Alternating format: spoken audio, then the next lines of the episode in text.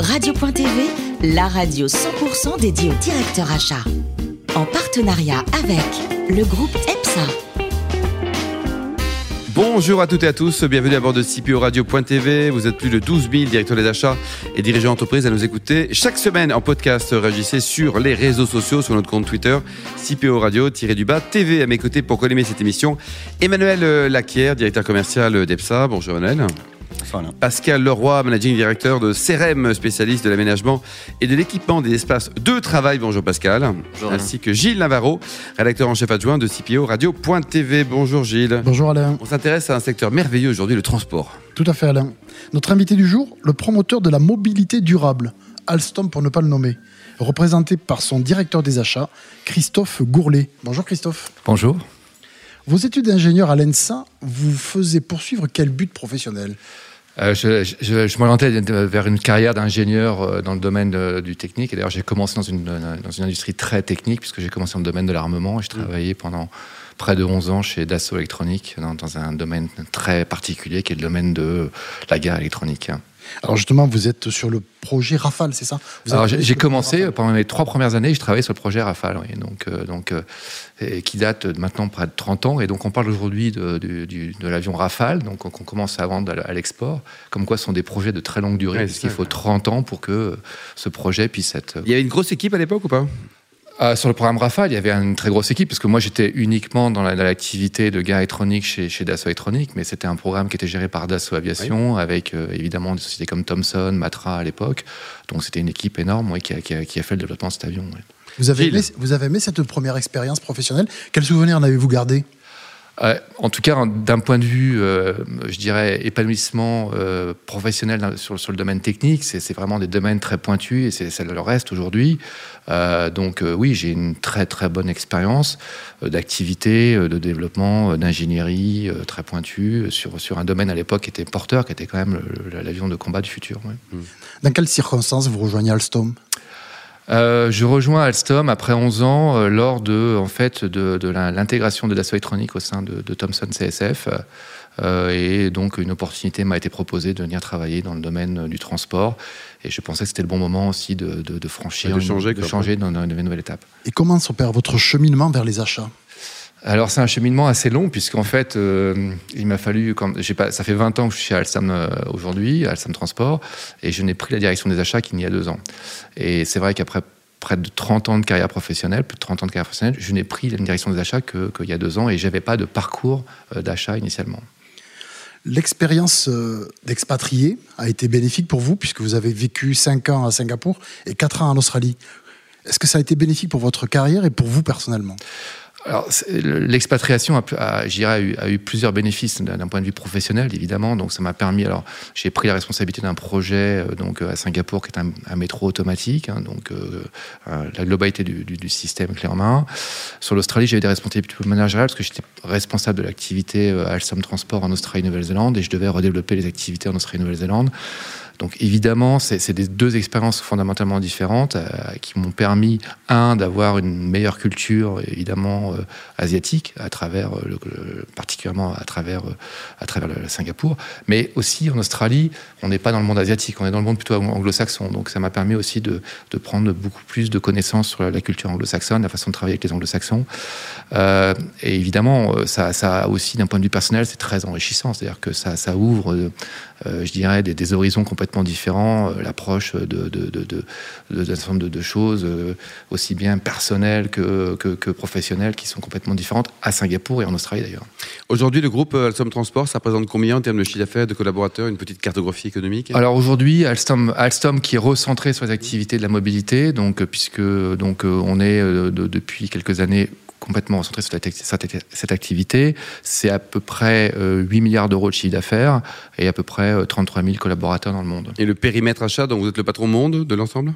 Euh, Oui, je suis patron de la globalité des achats, donc ça représente, euh, alors ça dépend comment on le considère, mais à peu près entre 5,5 et 6 milliards d'euros de spend oui. euh, de, sur, sur, par, par an. Emmanuel, ça fait beaucoup de sous tout ça. Hein? Beaucoup d'argent, oui. On, entend beaucoup parler euh, ces derniers temps d'engagements très forts. On, on, a vu à travers le G7 euh, des engagements RSE. Quels sont les engagements forts au niveau de la politique RSE du groupe Alstom aujourd'hui?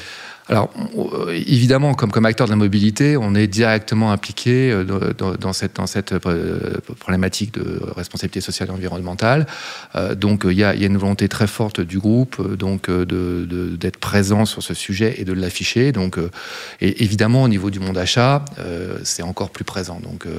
Euh, on a des responsabilités euh, évidemment légales à travers un certain nombre de, lois qui ont été passées en France, qui sont les lois Sapin 1, Sapin 2.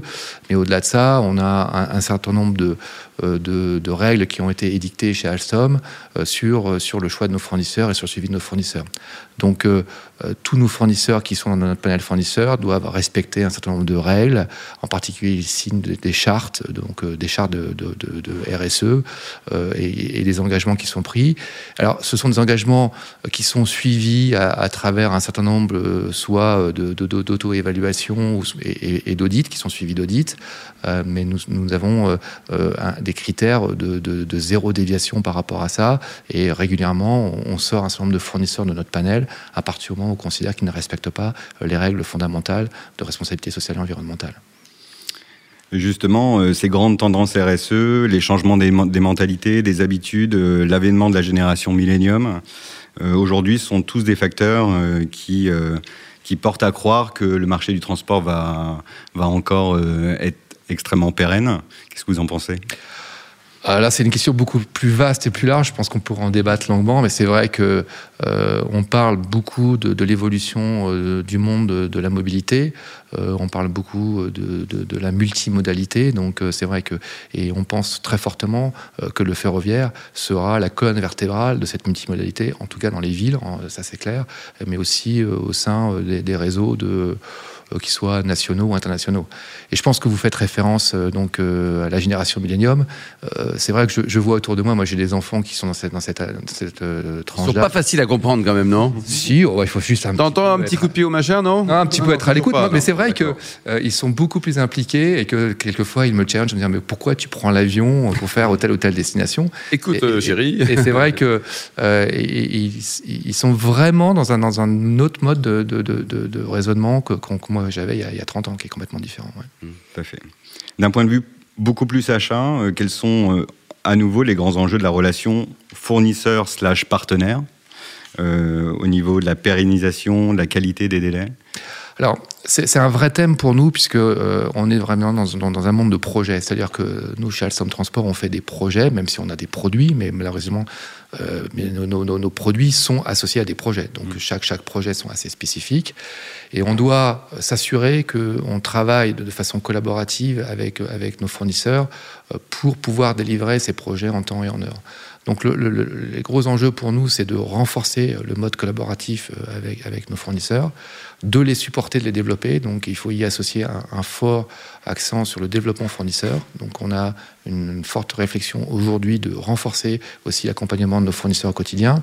On préfère être en mode de prévention qu'en mode de, réaction euh, et on, gérer le moins possible de crise avec nos fournisseurs. Donc il y a véritablement cette volonté forte qui n'est pas simple à mettre en œuvre sur un monde projet. C'est beaucoup plus facile à mettre en œuvre sur des montres euh, produits ou programmes euh, où vous avez euh, donc des fournisseurs qui sont plus facilement associés dans les développements, qui sont plus moyen long terme.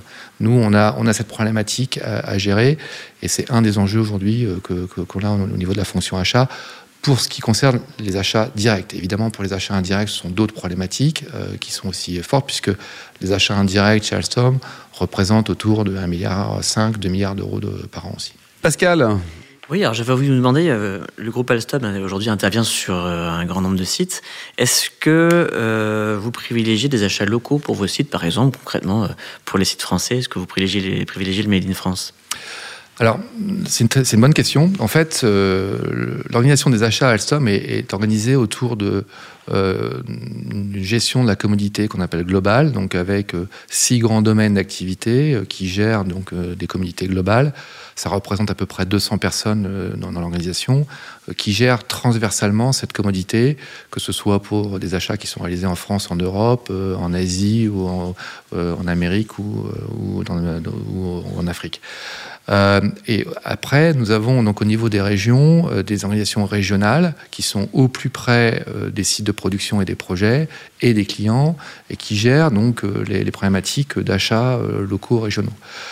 Nous avons sur un certain nombre de, pays euh, des contraintes fortes. Lorsque nous vendons euh, le projet de très grande vitesse Amtrak aux États-Unis, euh, nous avons la contrainte de Buy American Act et nous devons réaliser plus de 90% des activités sur le sol américain. Donc nous avons cette contrainte très forte d'avoir euh, un panel de fournisseurs qui soit bien implanté sur, sur euh, le territoire euh, américain. Lorsque nous vendons le projet Prasa en Afrique du Sud, qui est un projet de plusieurs centaines de trains pour, pour l'opérateur Prasa en Afrique du Sud, nous avons des contraintes très fortes de localisation et nous devons assurer que le panel de fournisseurs que nous avons en Afrique du Sud est un panel donc local avec des contraintes aussi spécifiques sur les, types de, de fournisseurs que nous utilisons. Pareil en Inde. Et dans chaque pays, quoi, en fait. Hein. Donc, nous avons des pays qui imposent, à travers le schéma contractuel, euh, ces, principes de, de, localisation. Lorsqu'on arrive en Europe, euh, nous n'avons pas le Buy European Act, nous avons le Buy French Act, mais nous avons quand même une volonté forte d'associer euh, le panel des fournisseurs au quotidien sur nos sites européens et sur nos sites français. Donc oui, nous avons donc une culture de développement de nos fournisseurs partout où nous sommes, et en particulier sur la France, où nous avons 12 euh, sites industriels en France, qui représentent euh, la majorité des activités industrielles pour Alstom, et nous avons un accompagnement au quotidien de nos fournisseurs français d'un point de vue national, mais d'un point de vue aussi régional, donc en proximité de, nos sites de fabrication. Pascal Parfait.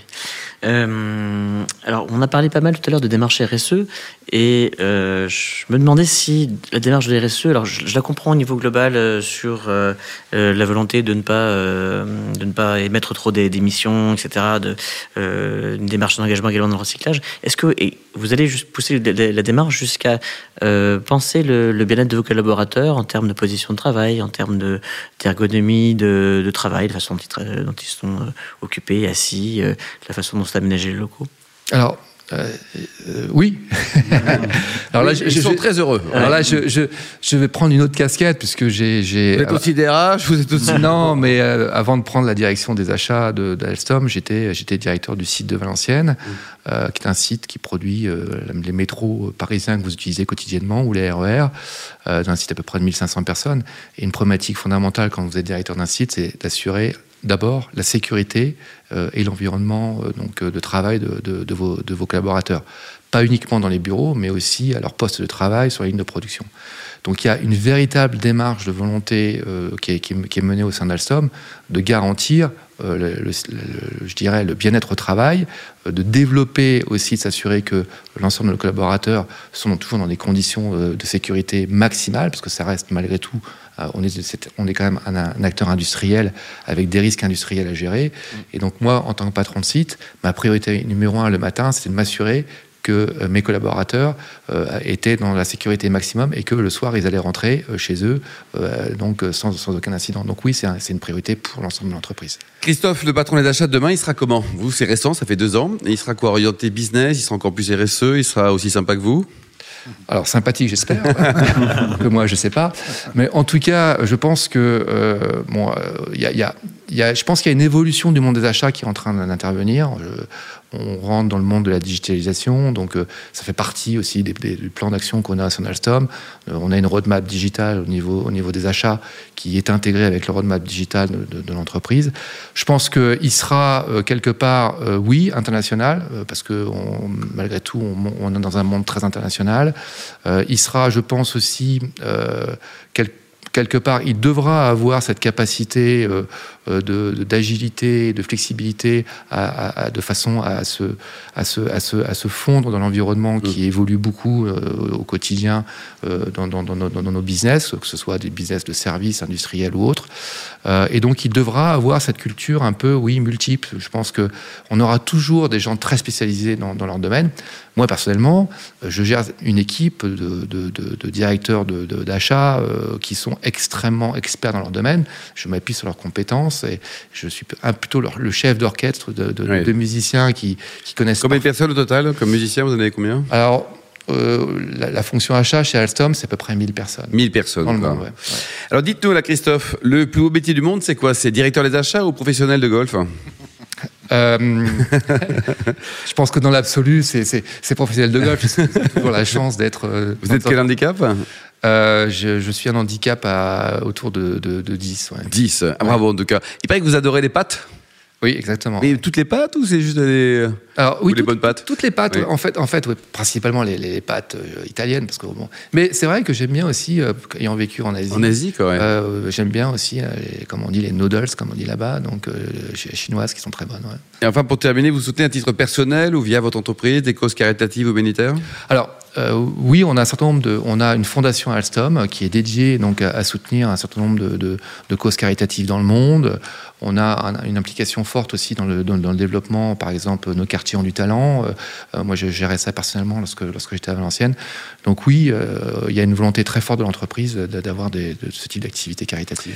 Merci beaucoup Christophe, Noël, Pascal et Gilles. Fin de ce numéro de CPO Radio.tv. Retrouvez toutes nos actualités sur notre compte Twitter et LinkedIn. On se donne rendez-vous mercredi prochain à 14h précise pour une nouvelle émission. CPO Radio.tv vous a été présenté par Alain Marty.